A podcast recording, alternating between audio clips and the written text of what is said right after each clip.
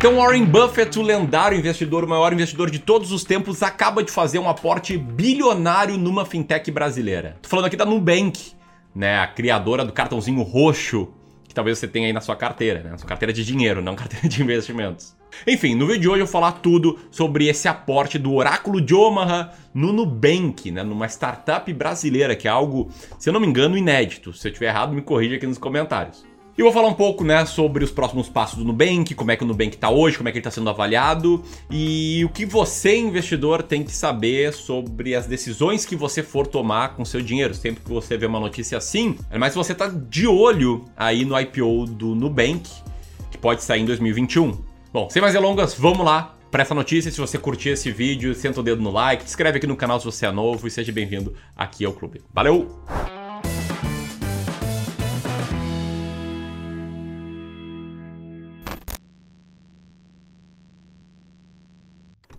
Então vamos lá, tá? O Nubank recebeu um aporte de 500 milhões de dólares da Berkshire Hathaway, que é a holding do lendário investidor Warren Buffett. Só que não foi só isso, tá? O Nubank recebeu também um aporte de 250 milhões de dólares, né? um aporte adicional, liderado pela empresa americana Sands Capital e também acompanhado aqui por gestoras brasileiras como a Verde Asset e a Absoluto Partners.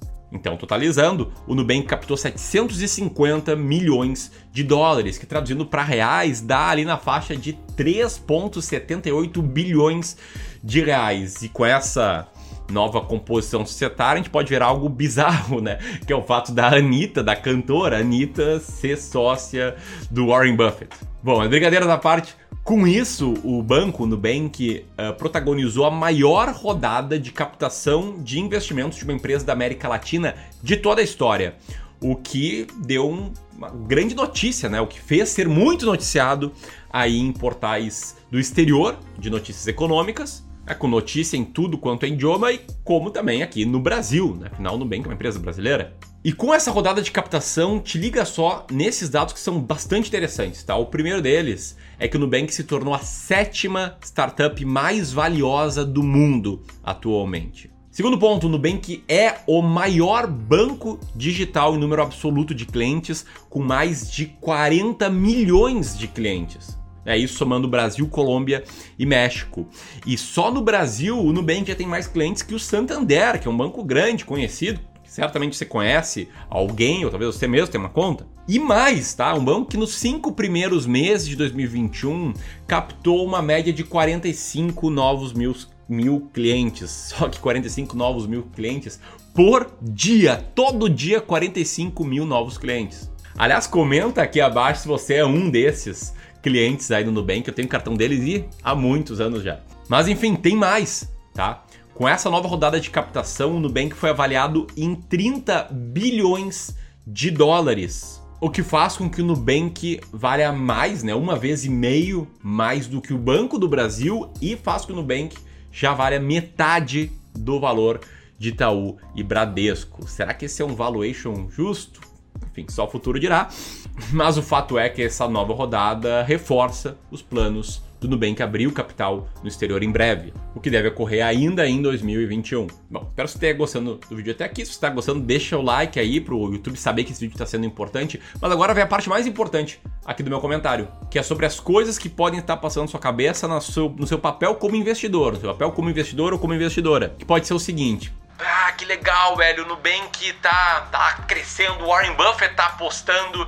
Então, assim que ele abrir o capital lá nos Estados Unidos, eu vou comprar algumas ações. Ou ainda o outro lado da moeda, né? Do tipo, nossa, os bancos brasileiros estão ultrapassados. Não invisto mais em Itaú, Banco do Brasil, Santander, esse tipo de coisa. E sobre esses dois pensamentos que eu quero comentar, tá? O primeiro, é sempre bom lembrar que o Warren Buffett é o maior investidor da história. E também que ele é um ser humano, assim como eu, assim como você, ele já fez investimentos que não deram certo.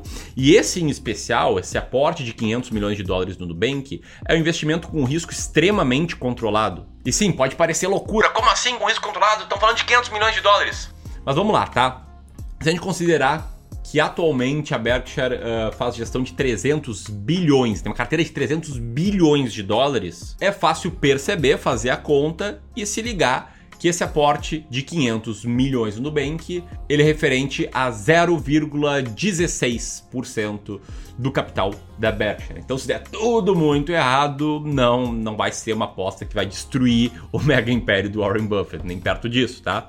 E é claro, né? Se der certo, pode ter um retorno legal. E o segundo ponto principal aqui é para você saber separar o que, que, é o seu papel aí como, sei lá, como cidadão, como pessoa que acompanha negócios, que gosta, gosta de uma empresa brasileira crescendo, fazendo história, gerando muito valor para a sociedade, que é muito massa, fico feliz também. Mas é saber separar esse papel do seu papel como investidor. E aqui nunca, mas absolutamente nunca, eu recomendo que você tome decisões de investimento com base em notícias. Então, sei lá, se por algum motivo você tem na sua carteira algum banco, faz sentido para sua estratégia, tá? Até não faz sentido para minha. Não faça movimento só por causa dessa notícia. Avalie os fundamentos que te fez comprar esses ativos e veja se eles existem ainda ou não, para saber se vende ou não eles depois.